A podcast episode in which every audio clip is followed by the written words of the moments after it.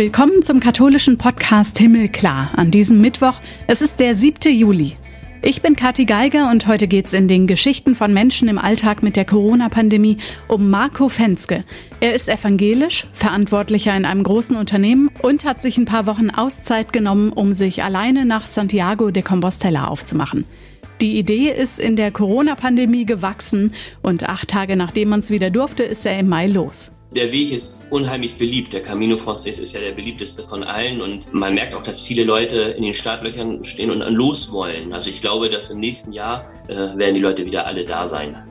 Darauf hoffen natürlich auch alle vor Ort. Ohne Karte und Handy, nur mit einer Kamera in der Hand, ist Marco Fenske im heiligen kompostellanischen Jahr den Camino Frances gepilgert. Für den Notfall, falls mal keine Herberge offen gewesen wäre, hatte er ein Zelt und eine Luftmatratze dabei. In seinem Videotagebuch sieht man aber die Unterkünfte, an denen er doch jemanden angetroffen hat. Und die faszinierend schöne Landschaft kann man sich bei YouTube angucken. Uns erzählt Marco, wie das Pilgern während der Pandemie war. Seine Familie hatte er zwar nicht mitgenommen, unterwegs aber trotzdem einige Weggefährten getroffen. Zu Chacobeo am 25. Juli gäbe es am Ziel angekommen, in Santiago de Compostela übrigens ein großes Fest und viele Veranstaltungen. Papst Franziskus hat das heilige Jahr wegen der Corona-Pandemie um ein Jahr verlängert. Dann sind die Vorbereitungen hoffentlich nicht umsonst gewesen. Und auch um den Papst geht's, wenn wir gucken, was es Neues in der katholischen Welt gibt. Das Wichtigste diese Woche. Papst Franziskus hat sich am Sonntag beim Angelusgebet auf dem Petersplatz gewünscht, dass wir für ihn beten. Dass wir das nicht vergessen sollen, daran erinnert er uns ja immer wieder mal. Diesmal hatte es zusätzlich einen konkreten und persönlichen Hintergrund. Am Sonntagabend hat sich der 84-Jährige für einen bereits geplanten medizinischen Eingriff in die römische Gemelli-Klinik begeben. Bei einer Operation am Darm wurde ihm der linke Teil des Dickdarms entfernt. Ihm geht soweit gut. Die ersten Schritte ist er am Montag schon wieder gegangen. Und wenn keine Komplikationen auftreten, bleibt er etwa sieben Tage im Krankenhaus, sagen die Ärzte. Genesungswünsche gab es aus aller Welt. In seiner Sommerpause jetzt im Juli kann sich das Kirchenoberhaupt dann hoffentlich gut erholen. Und im September wird Papst Franziskus nach Ungarn und in die Slowakei reisen. Diese Planung hat er auch am Sonntag angekündigt, bevor er sich in die Sommerpause verabschiedet hat. Der Besuch in der Slowakei wird vom 12. bis 15. September sein. Vorher will er in der ungarischen Hauptstadt in Budapest die Abschlussmesse vom Eucharistischen Kongress feiern, der in der Woche zuvor stattfindet. Die Slowaken freuen sich auf den Papst und darüber, dass er die pastorale Reise zu ihnen antreten wird. Bisher hatte nur Papst Johannes Paul II. sowohl Ungarn als auch dreimal die Slowakei besucht. Der Vorsitzende der Bischofskonferenz und Erzbischof von Bratislava, Stanislav Zwolenski, erwartet eine große geistliche Stärkung durch die große Fürsorge von Franziskus für das Wohl der Familie und seine große Aufmerksamkeit für die Bedürfnisse der Jugend. Also, Stastnu Cestu, gute Reise. Und Beate Gilles ist ja zur neuen Leiterin des Sekretariats von der Deutschen Bischofskonferenz gewählt worden. Das war Ende Februar. Da hatten die 68 Bischöfe für sie gestimmt. Ihr Amt hat sie jetzt gerade vor einer guten Woche zum 1. Juli angetreten und gleichzeitig wurde es umbenannt. Ganz offiziell hat die Vatikanische Bischofskongregation in Rom es bestätigt als Generalsekretärin, so wie es auch in anderen Ländern heißt. Der offizielle internationale Sprachgebrauch sozusagen. Beate Gilles ist die erste Frau, die diese Aufgabe im Sekretariat in Bonn ausübt und die erste, die nicht geweiht ist. Die 51-Jährige folgt damit auf Pater Hans Langendörfer. Er hatte es 24 Jahre lang gemacht, da hieß sein Amt noch Sekretär. Das Gespräch mit ihm könnt ihr in der 77. Folge nochmal nachhören.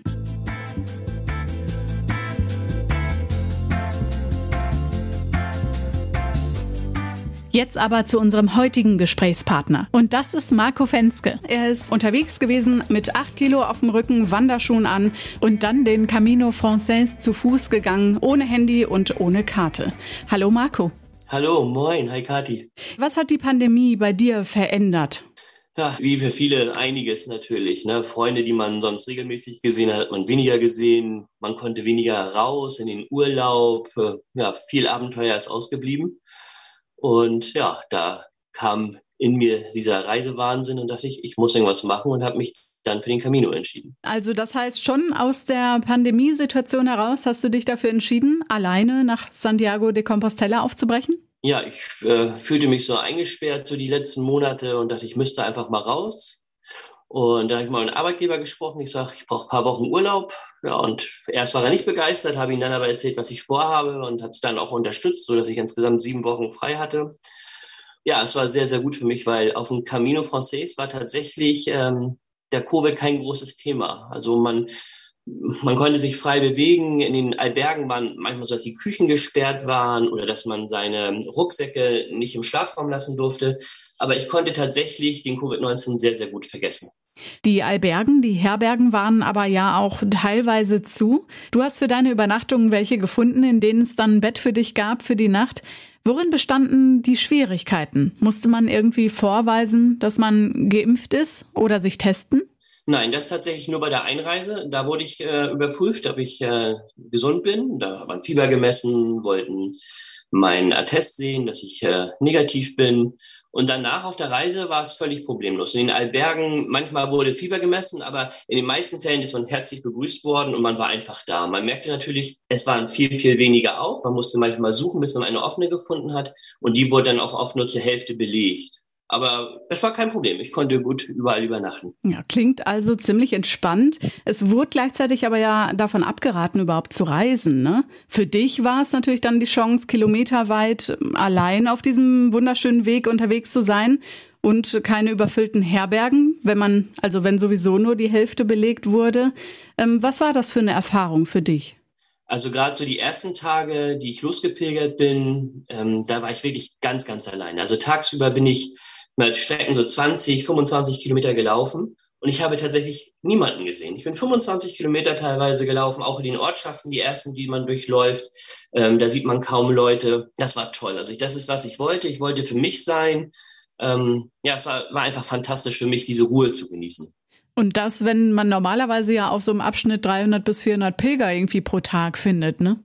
Das haben mir natürlich die Herbergsväter und Mütter natürlich erzählt, wie glücklich ich sein darf, dass ich jetzt laufe, weil teilweise die Strecken, wie du schon sagst, 400, 500 Menschen am Tag bei denen rumlaufende Alberge suchen, äh, ein bisschen Ruhe suchen und die hatte ich einfach. Es war, ja, es war einfach fantastisch.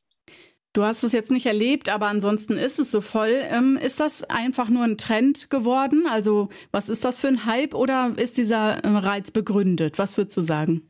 Ja, also der Weg ist unheimlich beliebt. Der Camino Frances ist ja der beliebteste von allen und ähm, man merkt auch, dass viele Leute in den Startlöchern stehen und los wollen. Also ich glaube, dass im nächsten Jahr äh, werden die Leute wieder alle da sein.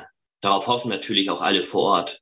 Warum? Also was ist das Besondere an diesem Weg? Man könnte jeden anderen gehen, beziehungsweise es gibt ja auch Abschnitte, die durch Deutschland gehen. Das stimmt. Das Besondere ist wahrscheinlich einfach die Infrastruktur, dass es toll organisiert ist, ähm, dass man die Geschichte dieses Weges, die ist sehr bekannt und man sieht manchmal ja auch was im Fernsehen. Plötzlich sieht man diese Orte live wieder.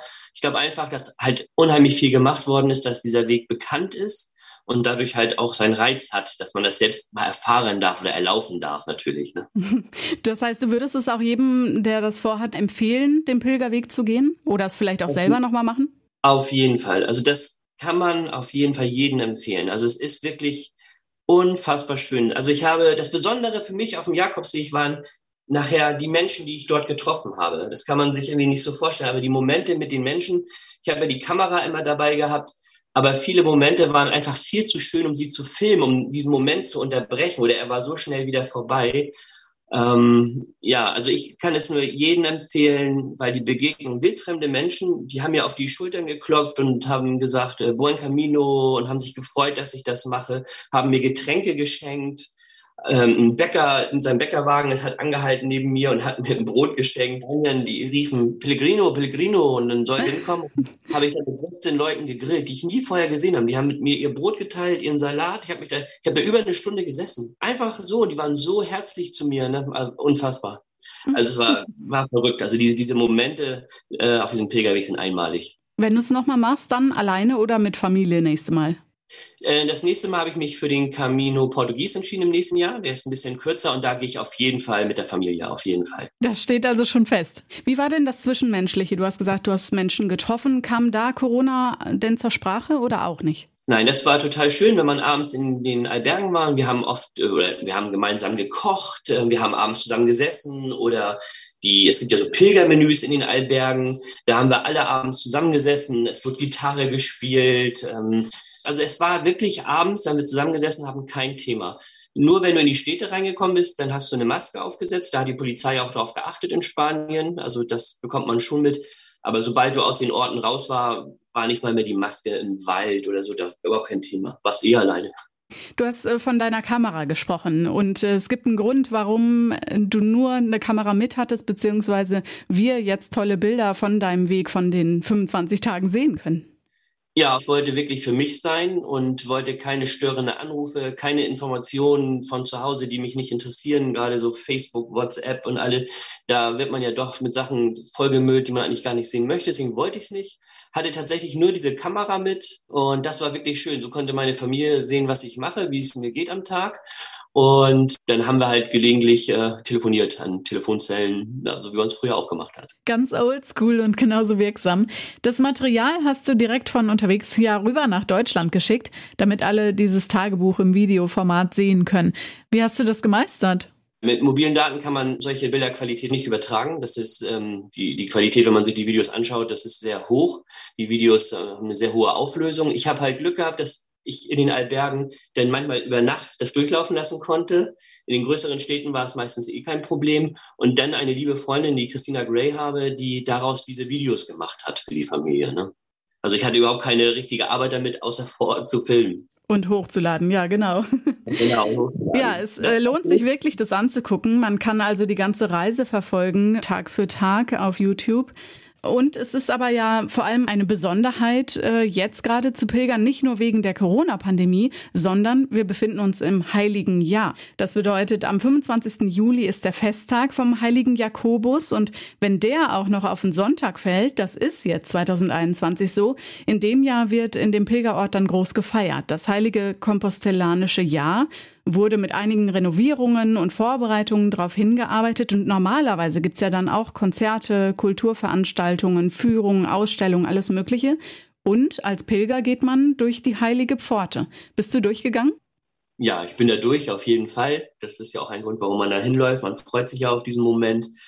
Und man merkt auch tatsächlich, äh, das heilige Jahr ist da wirklich allgegenwärtig. Ähm, man merkt es überall, es werden riesengroße Plakate hängen überall, jeder freut sich drauf.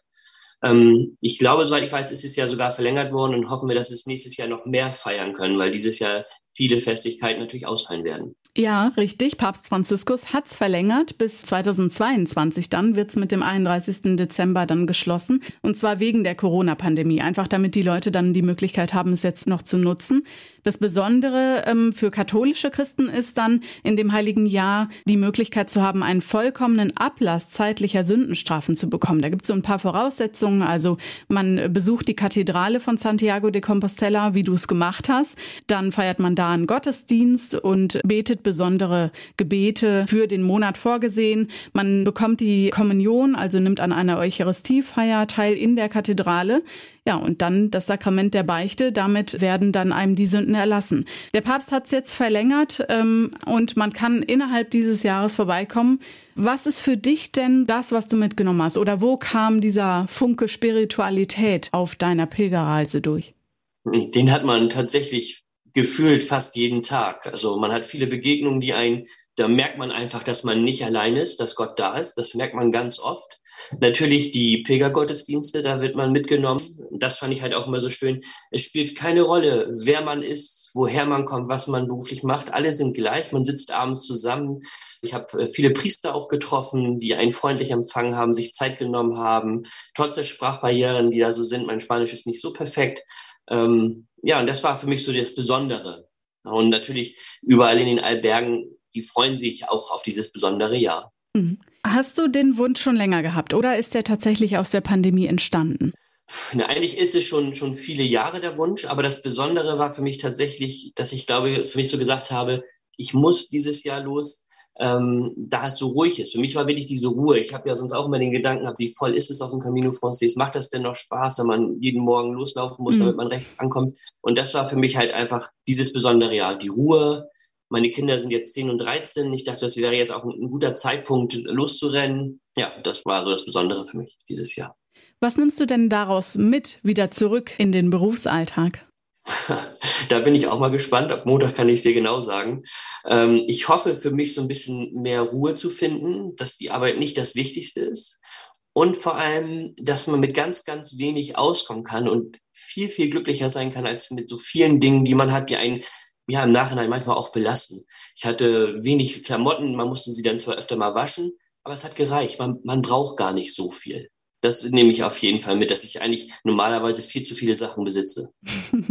Was ist deine Hoffnung jetzt vorher schon oder jetzt aus der Erfahrung der Pilgerreise heraus geworden? Woran hältst du dich fest?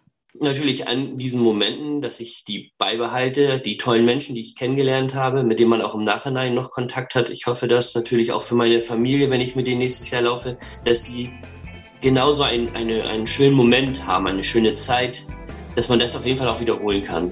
Ganz herzlichen Dank für unser Gespräch. Ja, ich danke auch. Toll, vielen Dank.